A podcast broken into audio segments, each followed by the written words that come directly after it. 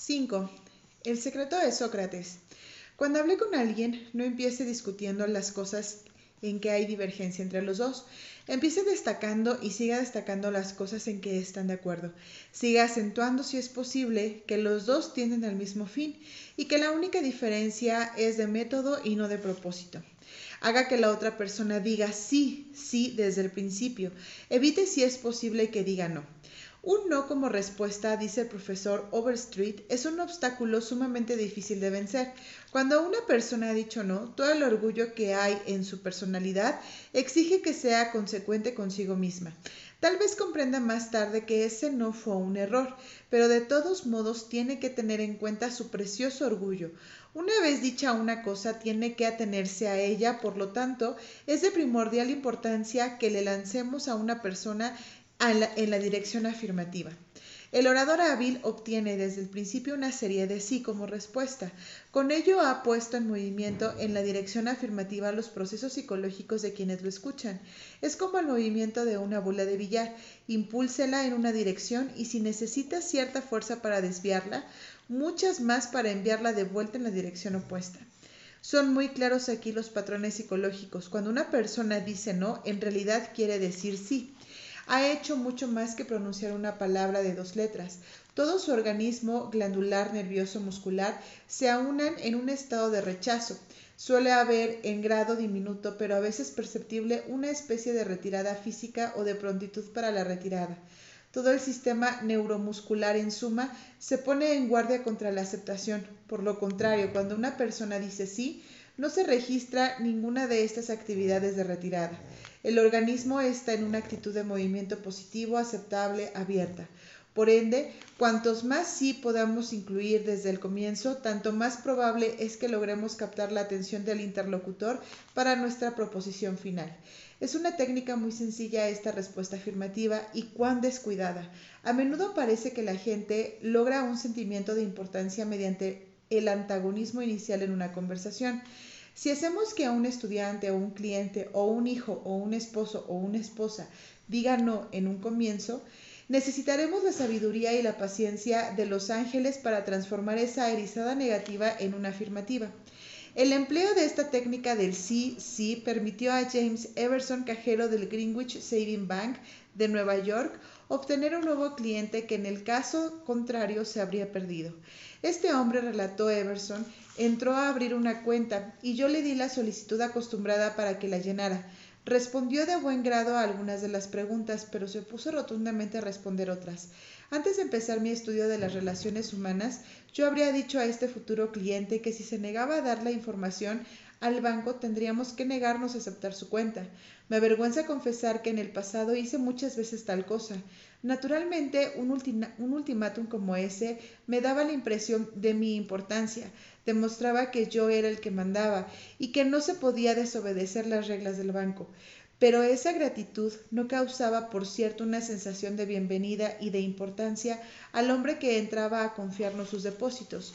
Esa mañana resolví emplear el sentido común. Decidí no hablar de lo que quería el banco, sino de lo que quería el cliente. Y sobre todo resolví lograr que me dijera sí, sí desde un principio. Conviene con él, pues. Le dije que la información que se negaba a dar no era absolutamente necesaria. Pero, agregué, supóngase que al morir tiene usted dinero en este banco. ¿No le gustaría que lo transfiriéramos a su pariente más cercano, que tiene derecho a ese dinero según la ley? Sí, es claro. ¿No le parece, pues, que sería una buena idea darnos el nombre de su pariente más cercano para que, en el caso de morir usted, podamos cumplir sus deseos sin errores ni retrasos? Sí, dijo otra vez el hombre. Se suavizó y cambió la actitud del cliente cuando comprendió que no pedíamos la información para beneficio del banco, sino para el suyo. Antes de retirarse, este joven no solamente me dio una información completa, sino que por indicación mía abrió una cuenta auxiliar por la cual designaba a su madre como beneficiaria de sus depósitos en caso de muerte, y respondió con, presteza a todas las preguntas relativas a su madre. Comprobé que al hacerle decir sí, sí desde un comienzo, le había hecho olvidar la cuestión principal y responder complacido todas las cosas que yo quería. Había en mi territorio un hombre a quien nuestra compañía deseaba vender motores. Nos contaba otra vez el señor Joseph Allison, vendedor de la Westinghouse, mi predecesor lo había visitado durante diez años y conseguir nada. Cuando yo me hice cargo del territorio, seguí insistiendo durante tres años sin lograr nada. Por fin, al cabo de 13 años de visitas y esfuerzos, conseguimos venderle unos pocos motores. Yo tenía la seguridad de que si esos motores daban buen resultado, nos comprarían varios centenares. Estas eran mis esperanzas. Yo sabía que los motores darían resultado, de modo que cuando lo visité tres semanas más tarde iba encantado de la vida. Pero no me duró mucho el entusiasmo porque el jefe de mecánicos de la fábrica me recibió con este sorprendente anuncio. Allison, no puedo comprarle más motores. ¿Por qué? inquirí atónito. Porque esos motores recalientan mucho, no se los puede ni tocar. Yo sabía que de nada serviría discutir. Muchas veces lo había intentado infructuosamente. Pensé, pues, en obtener una respuesta sí, sí. Bien, dije, escuche, señor Smith, estoy en un todo de acuerdo con usted. Si estos motores recalientan demasiado, no debe comprarlos más. Debe tener motores que no se recalienten más de lo que establecido por los reglamentos de la Asociación Nacional de Fabricantes Eléctricos, ¿no es así? Advirtió que era así. Ya había obtenido mi primer sí. La Asociación de Fabricantes Eléctricos dice que en sus estipulaciones que un motor debidamente construido puede tener una temperatura de 72 grados Fahrenheit sobre la temperatura ambiente. ¿Es así? Sí, convino. Es así, pero sus motores recalientan mucho más. No discutí, no discutí con él, solo le pregunté, ¿qué temperatura hay en la sala de los motores? Ah, dijo, unos 75 grados Fahrenheit. Bien, si la sala está a 75 grados y usted le agrega 72, se llega a un total de 147 grados Fahrenheit. ¿No se quemaría la mano si la pusiera usted bajo un chorro de agua caliente a una temperatura de 147 grados Fahrenheit? Otra vez se vio obligado a responderme afirmativamente. ¿No sería una buena idea, pues, no poner la mano en esos motores? Sí, me respondió. Creo que usted tiene razón. Continuamos un rato la conversación y por fin mi interlocutor llamó a su secretario y concluyó conmigo un nuevo negocio para el mes siguiente. Necesité años de tiempo y mucho dinero en negocios perdidos antes de aprender que discutir no da beneficios, que es mucho más provechoso e interesante mirar las cosas desde el punto de vista del interlocutor y hacerle decir sí, sí desde un principio. Eddie Snow, patrocinador de nuestros cursos en, en Oakland, California, Cuenta cómo se volvió buen cliente de un negocio solo porque el propietario logró hacerle decir sí, sí. Eddie se había interesado en la casa con arco y flecha y había gastado bastante dinero en la compra de equipo en un negocio de artículos deportivos.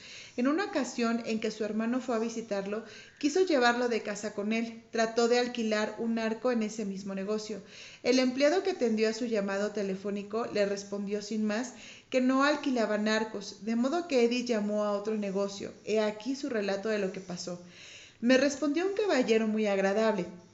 Su respuesta a mi, pedido de alquiler fue totalmente diferente a la que había recibido en otro negocio. Me dijo que lamentablemente ya no alquilaban más arcos porque no le resultaba rentable. Después me preguntó si yo había alquilado alguna vez un arco. Le dije que sí, que lo había hecho años atrás. Me recordó que probablemente yo había pagado entre 25 y 30 dólares por el alquiler. Volví a decir que sí. Entonces me preguntó si yo era eh, de la clase de personas a las que les agradaba ahorrar dinero. Naturalmente respondí que sí. Me explicó que tenían equipos de arcos con todos los extras en venta por 34.95 dólares. Yo podía comprarme un equipo por solo 4.95 más de lo que me costaría alquilarlo. Me explicó que ese era el motivo por el que había dejado de alquilar.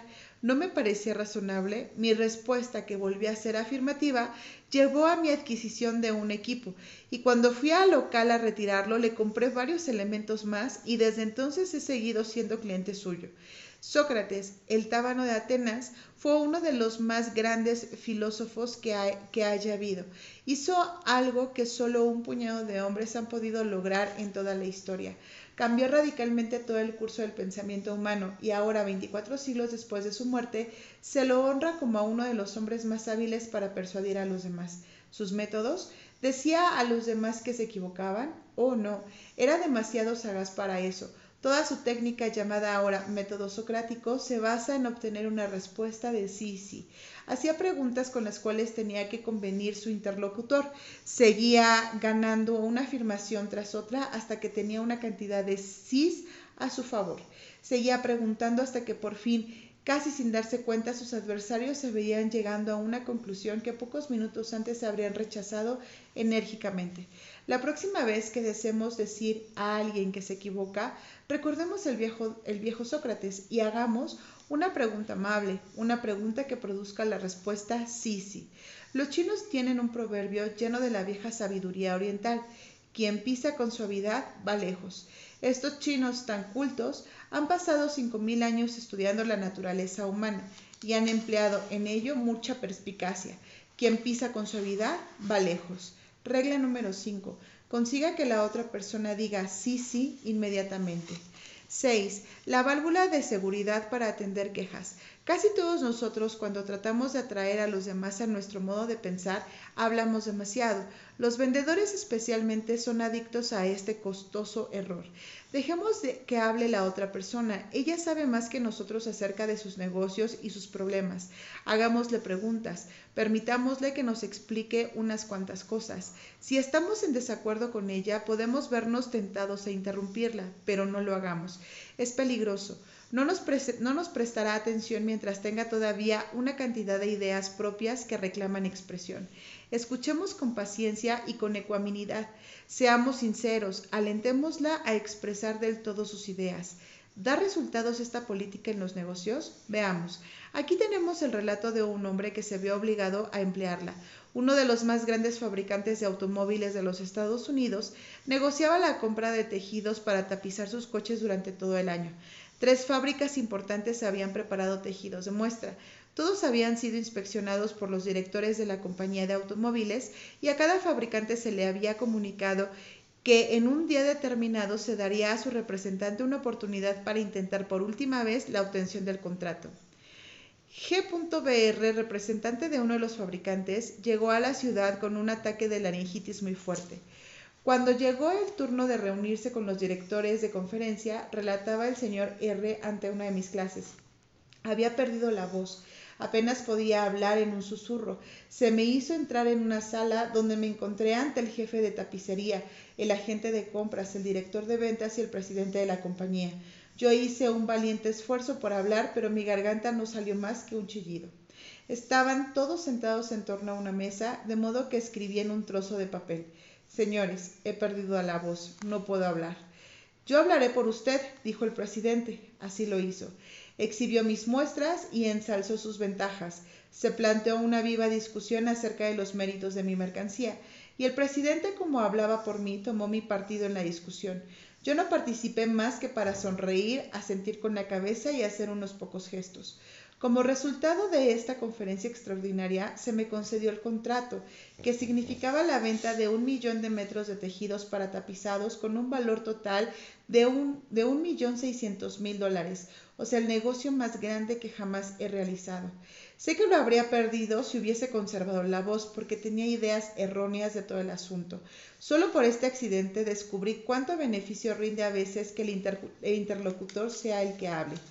Dejar hablar a la otra persona ayuda en situaciones familiares, así como en los negocios. Las relaciones de Barbara Wilson con su hija Laurie se estaban deteriorando rápidamente. Laurie, que fue siempre una criatura quieta, complaciente, se convirtió en una joven hostil y algunas veces agresiva. La señora de Wilson le hablaba, la amenazaba y castigaba, pero sin lograr nada. Un día la señora Wilson dijo en una de nuestras clases, me di por vencida. Laurie me desobedeció y dejó la casa para visitar a una amiga antes de completar sus quehaceres. Cuando retornó a casa, yo estaba por gritar por milésima vez, pero ya no tenía fuerzas para hacerlo. Simplemente la miré y tristemente le pregunté, ¿por qué, Laurie? ¿Por qué? Laurie notó mi estado de ánimo y en voz calmada respondió, ¿de verdad quieres saber? Yo afirmé con la cabeza y Laurie comenzó a hablar, primero con con hesitación y luego fue un torrente de palabras. Yo jamás la escuchaba, siempre estaba ordenándole lo que debía hacer. Cuando ella quería contarme sus pensamientos, sentimientos, ideas, yo le interrumpía con más órdenes. Entonces comencé a darme cuenta de que ella me necesitaba, no como una madre dominadora, sino como una confidente, un escape por toda la confusión que sentía en sus años de crecimiento. Y todo lo que yo estuve haciendo fue hablar, cuando lo que debía haber hecho era escucharla. Desde ese momento la dejo hablar. Ella me dice lo que piensa y nuestras relaciones han mejorado inmesurablemente. Ella es otra vez una persona que colabora. En la página financiera de un diario de Nueva York apareció un gran anuncio en que se pedía a un hombre de capacidad y experiencia.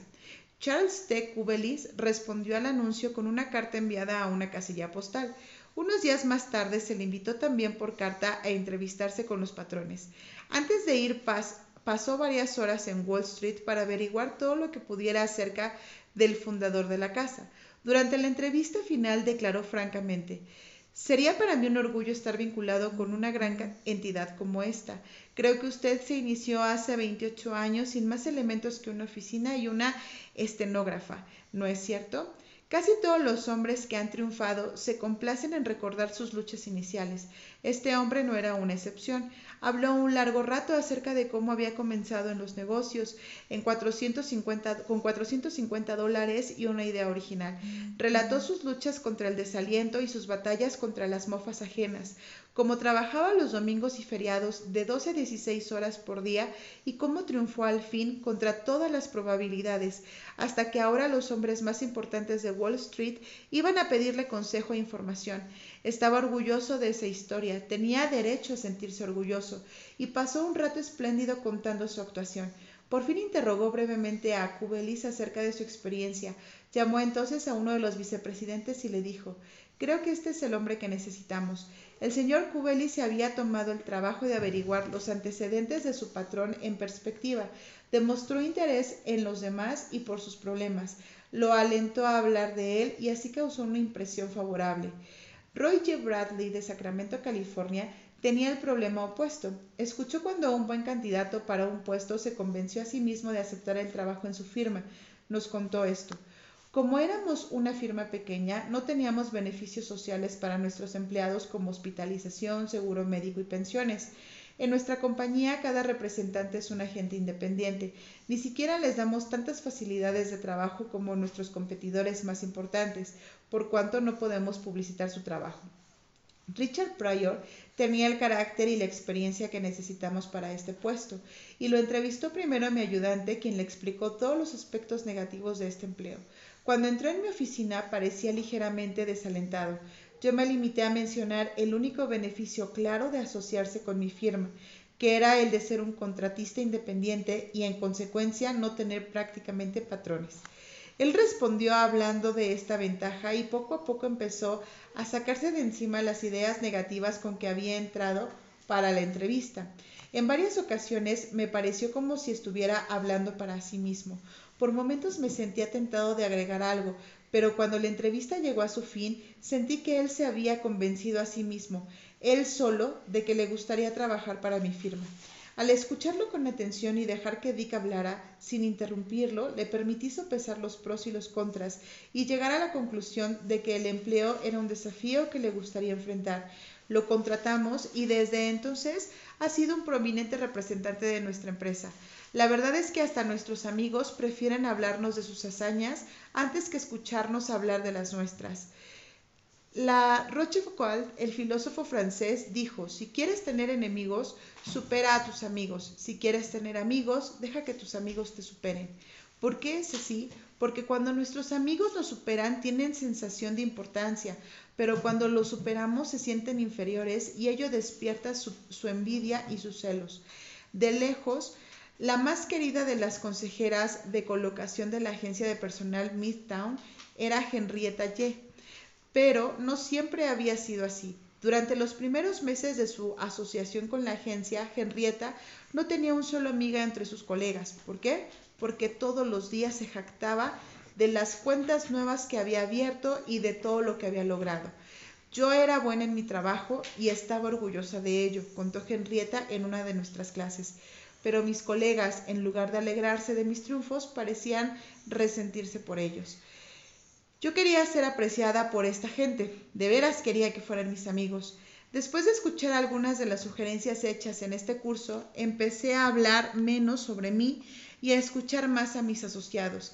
Ellos también tenían cosas de que jactarse y les entusiasmaban más la idea de hablar sobre ellos que de escucharme a mí. Ahora, cuando nos reunimos a charlar, les pido que me compartan sus alegrías y solo menciono mis logros cuando ellos me preguntan. Regla número 6. Permita que la otra persona sea quien hable más.